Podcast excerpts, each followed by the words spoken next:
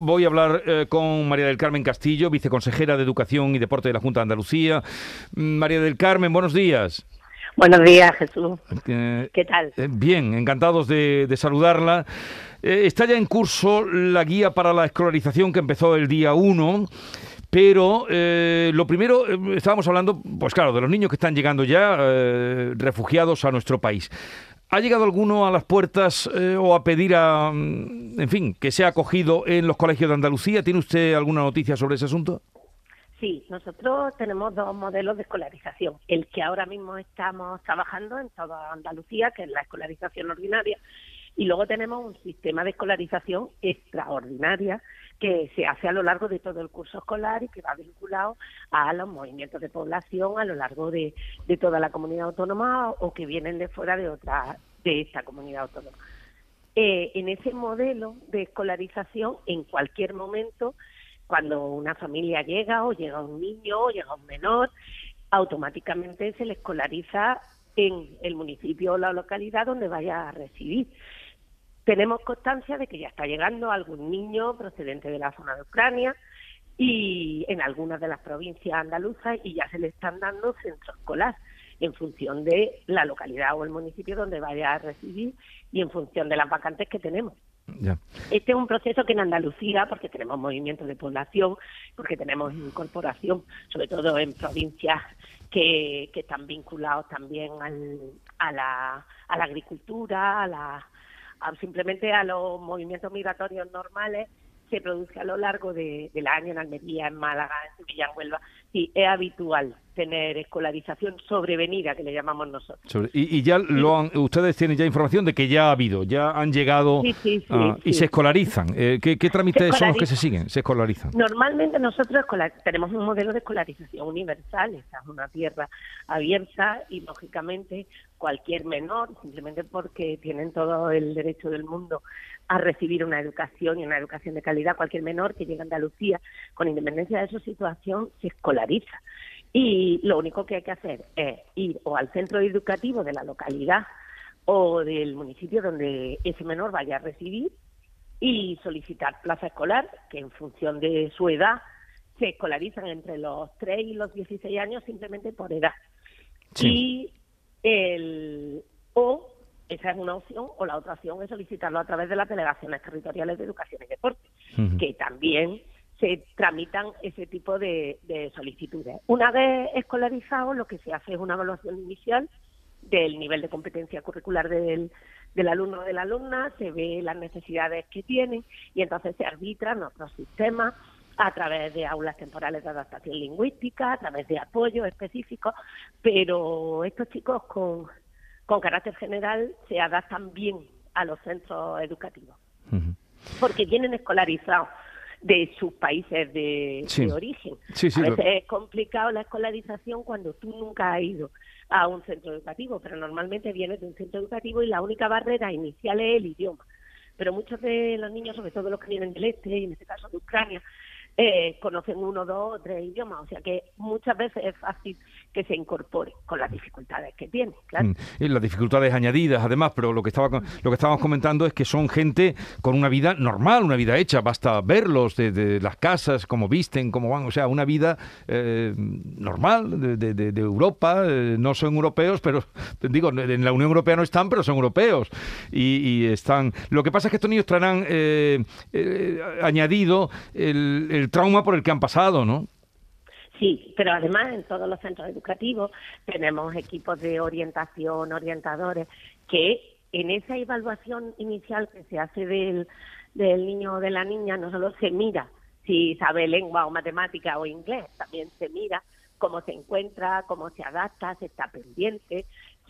la acción tutorial aquí es muy importante, se trata de tranquilizar a la familia, se les da toda la información relevante. Es decir, cuando una familia está comprometida y, mm, impulsa esa escolarización genial, pero cuando viene el menor en unas condiciones que no son tan buenas y no tiene una familia detrás, eh, da igual porque lo escolarizamos lo mismo, es decir, y se hace todavía una labor más importante de acompañamiento de ese menor para su adaptación al sistema educativo.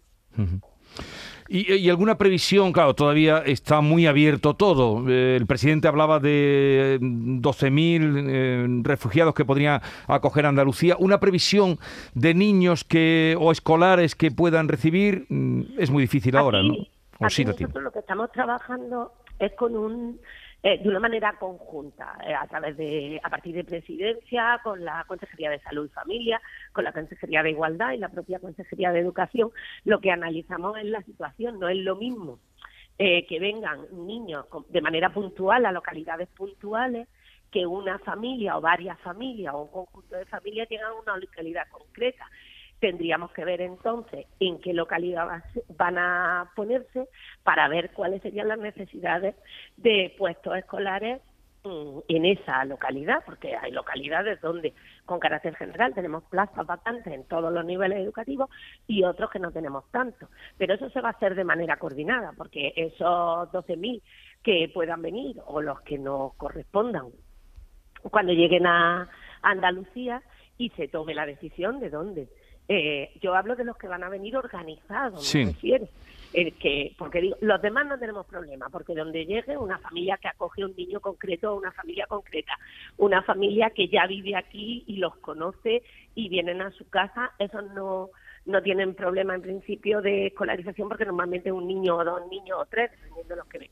Si ya vienen más niños a sitios concretos, nos tendremos que coordinar. Pero eso estamos ya en marcha y estamos trabajando todas las consejerías de manera coordinada por presidencia. Bueno, eh, y otra cosa, hemos empezado hablando por este asunto de los refugiados, los niños que van a venir de Ucrania, pero mm, ¿cómo están de COVID al día de hoy? Que el COVID ha quedado ya en un segundo plano, afortunadamente, o tercero, ¿cómo están los colegios andaluces de COVID? ¿Cuándo van a pues levantar la mascarilla? Bueno, lo de la mascarilla va a depender, como siempre, de las autoridades sanitarias, que es lo que hemos hecho a lo largo de toda la pandemia.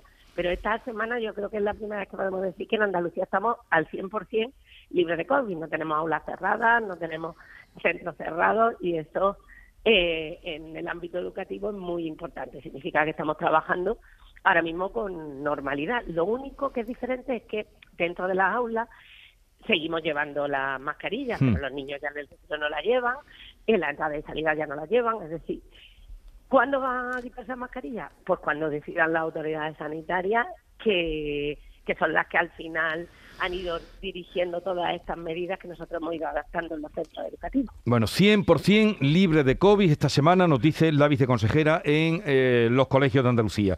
Y en cuanto a la escolarización, que comenzó el día 1, el plazo está abierto hasta el día 31.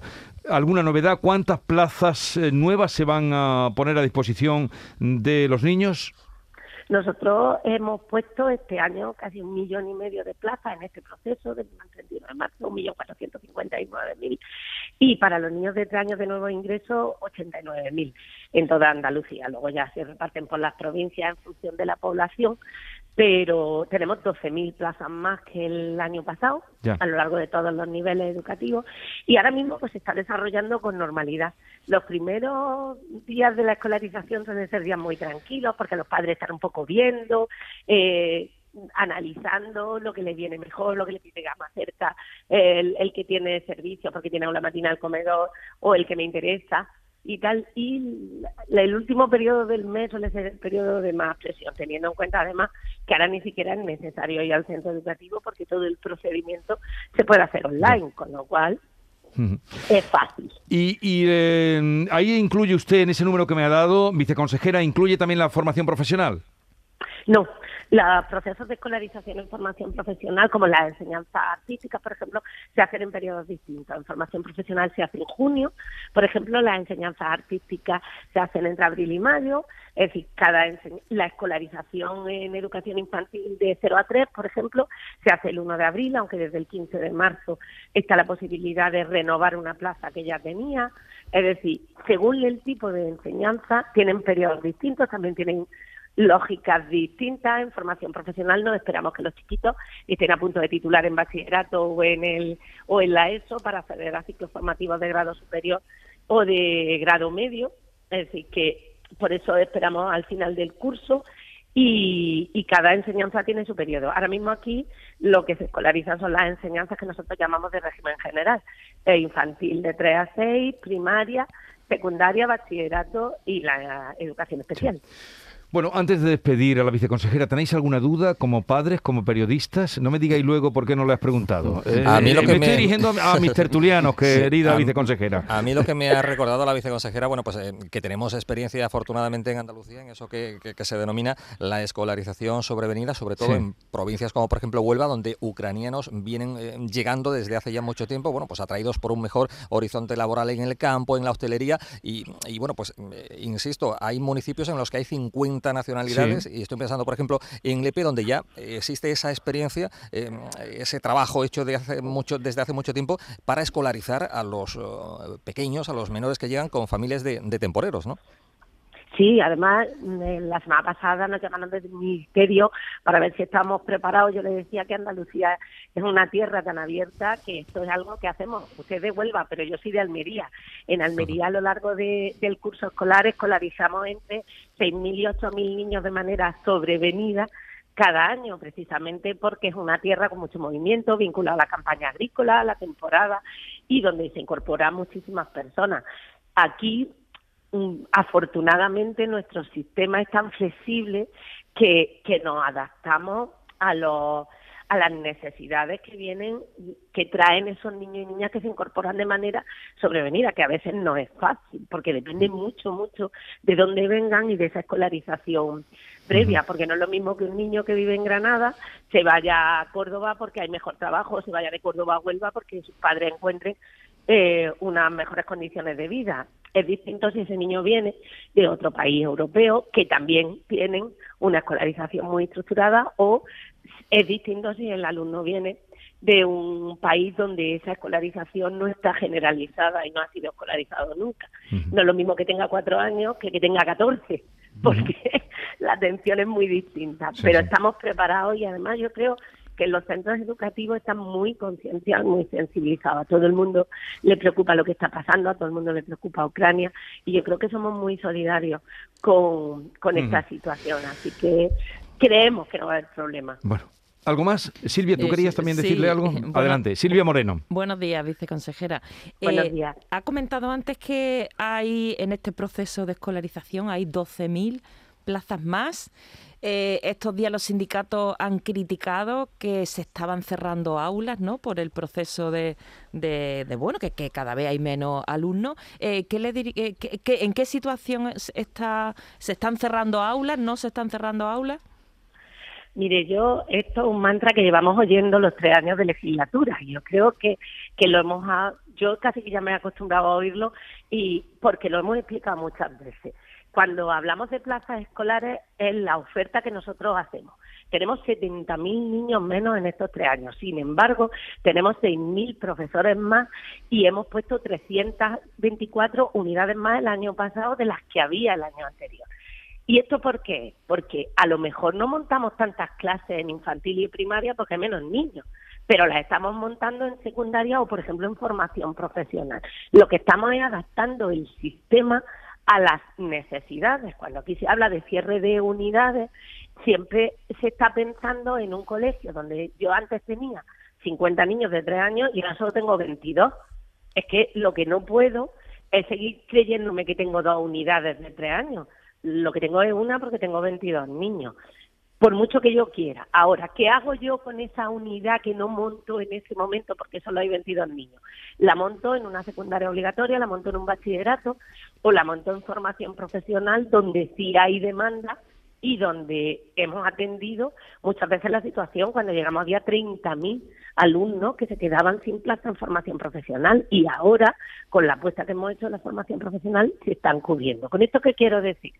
Que es verdad que el sistema muchas veces parece que mm, con ese repetir una y otra vez, eh, estamos cerrando unidades, cerrando unidades, la realidad es que es muy tozuda. No solo no la cerramos, tenemos el año pasado 300 más, pero es que desde lo que ponemos ahora en la oferta, que nosotros sacamos una serie de unidades, a lo que se cierra en septiembre, cuando empiezan realmente los niños el curso, el año pasado hubo 1.164 unidades más.